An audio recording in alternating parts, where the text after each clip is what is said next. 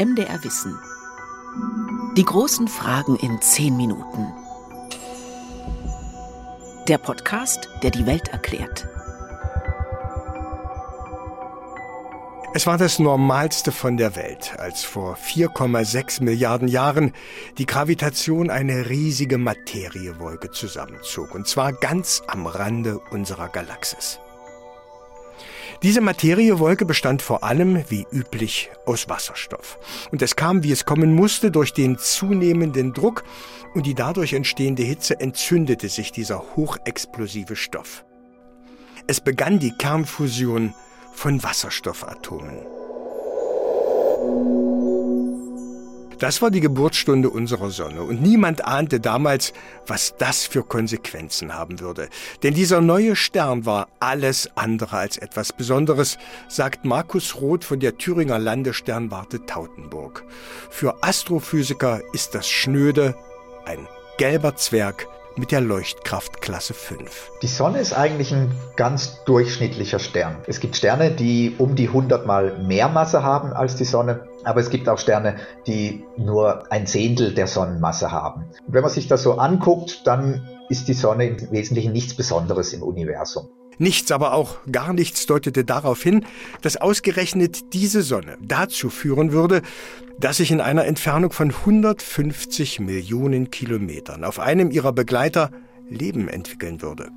Dass Pflanzen entstehen, die das Licht der Sonne in Zucker umwandeln, dass Lebewesen ihren Rhythmus dieser Sonne anpassen, dass Gehirne spezielle Hormone ausschütten, je nachdem, ob diese Sonne zu sehen ist oder nicht dass sich Lebewesen an Strände legen, um Sonne zu tanken, Cremes mit Sonnenschutzfaktoren entwickelt würden oder dass ausgerechnet diese mittelmäßige Sonne die zentrale Gottheit vieler Religionen werden würde. Für uns ist diese mittelmäßige Sonne also etwas ganz Besonderes. Sie ist unsere Lebensversicherung, sie ist unser Hero, unser Held. Für uns ist sie nicht mittelmäßig. Im Gegenteil, sie ist riesig. Unsere Erde passt 1,3 Millionen Mal in diesen Stern hinein. Diese Vergötterung, diese Überhöhung ist also total verständlich. Stellen wir uns einfach nur mal vor, es gäbe sie nicht mehr. Unsere Sonne, sagt Markus Roth.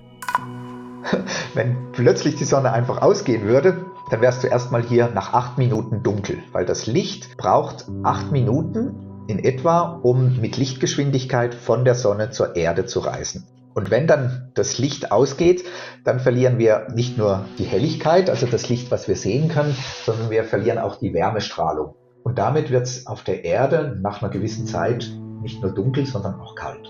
Abgesehen davon, dass es zappenduster wäre. Es gäbe also niemanden mehr, der Sauerstoff produziert. Stichwort Photosynthese. Das wäre erstmal gar nicht das Problem. Wir würden zwar bald verhungern, aber ersticken würden wir nicht so schnell. Der Sauerstoff in der Atmosphäre würde für ein paar tausend Jahre noch reichen. Allerdings würde es ziemlich schnell ziemlich ungemütlich werden. Innerhalb von einer Woche würde die Durchschnittstemperatur von 15 auf 0 Grad sinken. Nach etwa einem Jahr würden die Meere anfangen zuzufrieren. Und binnen zehn Jahren hätten wir hier auf der Erde etwa minus 220 Grad. Tendenz weiter fallend. Bleiben wir bei der Realität. Die Sonne wird so schnell nicht ausgehen. Ihr Brennstoff reicht nochmal etwa vier bis fünf Milliarden Jahre. Und das, obwohl sie jede Sekunde 600 Millionen Tonnen Wasserstoff verbrennt. Die Atome verschmelzen dabei zu schwereren Heliumkernen. Dabei wird so viel Energie frei, dass unsere kleine Erdoberfläche pro Jahr eine Energieladung bekommt, die 10.000 Mal größer ist, als die gesamte moderne Menschheit derzeit braucht. Wie gesagt, wir reden nur von der Strahlung, die den kleinen Punkt Erde erreicht. Unvorstellbar, welche Energiemenge dieser gelbe Zwerg also in alle Richtungen des Universums abgibt. Das erwähnte schwerere Helium sickert langsam ins Innere der Sonne. Unaufhörlich rutscht das Helium in die Mitte. Dadurch wird es eng und dicht im Sonnenzentrum. Der Druck dort ist etwa 200 Milliarden Mal größer als bei uns auf der Erdoberfläche. Dort wird es so eng, und so heiß in der Sonne, dass selbst die Heliumkerne miteinander verbacken und verschmelzen. Und da unsere Sonne nur ein Leichtgewicht ist und vergleichsweise wenig Druck aufbauen kann, entstehen in ihrem Inneren eben keine schweren Elemente wie Mangan oder gar Eisen, sondern wahrscheinlich nur Elemente bis zum Kohlenstoff, sagt Astrophysiker Bruno Leibundgut. Die Sonne erzeugt im Moment durch das Wasserstoffbrennen einen Heliumkern. Das dauert noch sehr, sehr lange, bis der Heliumkern sich ausgebildet hat, ungefähr 4, 5 Milliarden Jahre. Und dann wenn die Temperaturen und die Dichten hoch genug sind, dann können Sie da jetzt den Kohlenstoff erzeugen. Wir wissen heute, dass Sonnen die Materialfabriken des Universums sind. In ihnen entstehen durch das Verschmelzen von Atomkernen fast alle Elemente, die wir kennen. Das klingt, als wüssten wir ganz genau, wie Sonnen funktionieren, aber das stimmt nicht ganz.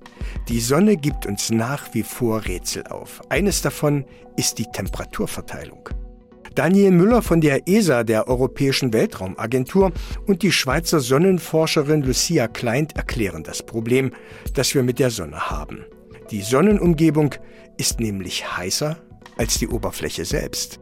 Bei einer Glühbirne würde man das Gegenteil erwarten. Je weiter weg man geht von der Glühbirne, desto kälter wird es.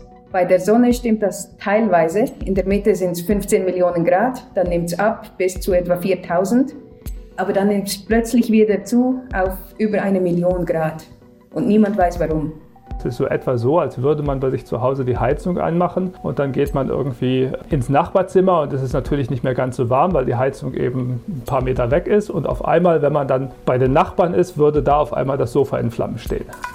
Daniel Müller und Kollegen formulieren natürlich nicht nur das Problem, sondern sie wollen ihm auf den Grund gehen.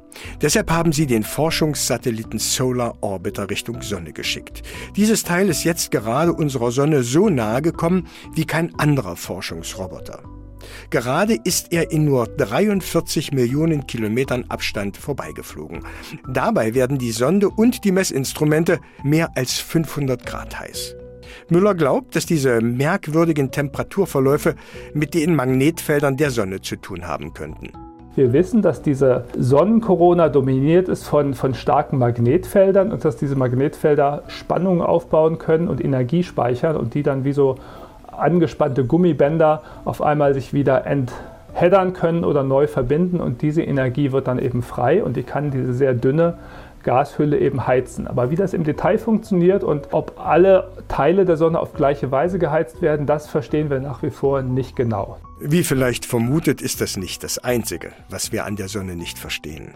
Der sogenannte Sonnenwind ist so ein weiteres rätselhaftes Phänomen. Es ist ein Teilchenstrom, der permanent von der Sonne wegweht. Und dann sind da noch die Sonnenflecken. Die These ist, dass an diesen Stellen, wo diese Flecken auftreten, die Hitze aus dem Inneren der Sonne nicht so gut entweichen kann, sich also aufstaut. Und an diesen Flecken bekommt unsere Sonne dann eben manchmal Schluck auf. Dann werden Plasma und Strahlung ins Weltall geschleudert. Manchmal rasen sie dabei auch Richtung Erde. Spektakuläre Polarlichter rund um Nord- und Südpol können die Folge sein. Sonnenexperte Markus Roth weiß aber auch, dass solche Ausbrüche nicht ganz ohne sind. Es kann aber auch dramatischere Konsequenzen haben, dass dieser Sonnensturm auch einen Satelliten trifft und dieser Satellit dann durch das Einprasseln der hochenergetischen Teilchen kaputt geht, es dort zu Schäden auf den elektronischen Bauteilen kommt. Was auch dramatisch sein kann, ist, dass es zu Stromausfällen auch auf dem Erdboden kommt, vor allem in nördlicheren Breiten, wenn dann so ein Sonnensturm kommt, führt das zu zusätzlich geomagnetischer Aktivität. Das heißt, das Erdmagnetfeld wird stark gestört und dann können auch technologische Systeme auf der Erde, vor allem Umspannungsstationen, dann außer Takt geraten und es kann zu einem Kurzschluss kommen. Leider ist das mit den Sonnenflecken so wie mit der Gewittervorhersage bei uns auf der Erde. Solche Ausbrüche sind im Moment noch unberechenbar. Lucia Kleint erklärt. Es versuchen sehr viele Leute, das Weltraumwetter vorherzusagen. Das Problem ist, dass es nicht so einfach ist. Zum Beispiel hat man Millionen von Bildern und man muss in diesen Bildern irgendein Muster finden, welches immer vor einer Eruption auftritt. Es kann sein, dass man sagen kann, okay, morgen gibt es keine Eruption. Wenn man keine Flecken sieht auf der Sonne, dann ist das sehr wahrscheinlich. Aber wenn man einen Fleck sieht, dann kann man sagen, ja, es könnte sein, aber ich weiß nicht, ob in einer Stunde oder in einem Tag oder gar nicht. Während wir noch versuchen herauszufinden, ob und wann es Sonneneruptionen gibt, ahnen oder wissen wir ziemlich genau, wie das Ende unserer Sonne aussehen wird, welches Schicksal sie und damit auch unsere Erde haben werden. Dafür gibt es genug Beispiele weit draußen im Universum. Wenn der Brennstoff langsam zu Ende geht, dann verlischt die Sonne nicht wie ein Streichholz, sondern das, was bisher in einer gewissen Balance war, der enorme Druck im Inneren und der Druck der äußeren Bereiche, gerät außer Kontrolle. Die letzte Phase ist wie ein Aufbäumen. Wenn der Brennstoff zu Ende geht, dann wird die Sonne noch mal heißer. Und sie dehnt sich aus, wird viel, viel größer, beschreibt Daniel Müller ihre letzten Zuckungen. Dann wird es auf der Erde ungemütlich, dann wird es zu heiß, um für uns Menschen und Lebewesen wie die Menschen auf der Erde zu leben. Und das ist in ungefähr einer Milliarde Jahre der Fall. Und wiederum eine Milliarde Jahre später setzt also ein rapider Anstieg von Leuchtkraft und Größe ein und gleichzeitig wird der Stern röter. Und am Ende dieser Phase ist also dann die Sonne auf einmal mehr als 2000 Mal so hell, wie sie jetzt ist und mehr als 150 Mal so groß. Das heißt, das ist das Ende der Planeten Merkur und Venus und auf der Erde haben wir nur noch einen Lavaozean. Im Alter von 10 bis 11 Milliarden Jahren endet die Kernfusion, es gibt keinen Brennstoff mehr. Das Plasma und die Gashülle werden nach außen geschleudert, während der innere Teil durch die finale Explosion der sogenannten Supernova nochmal richtig zusammengedrückt wird. Zurück bleibt von unserer Sonne wahrscheinlich ein Materieklumpen so groß wie unsere Erde. Das Material wird so dicht sein, dass ein Esslöffel davon eine Tonne auf die Waage bringt. Aber auch das wird, wie das gesamte Leben unserer Sonne, eben nur mittelmäßig sein.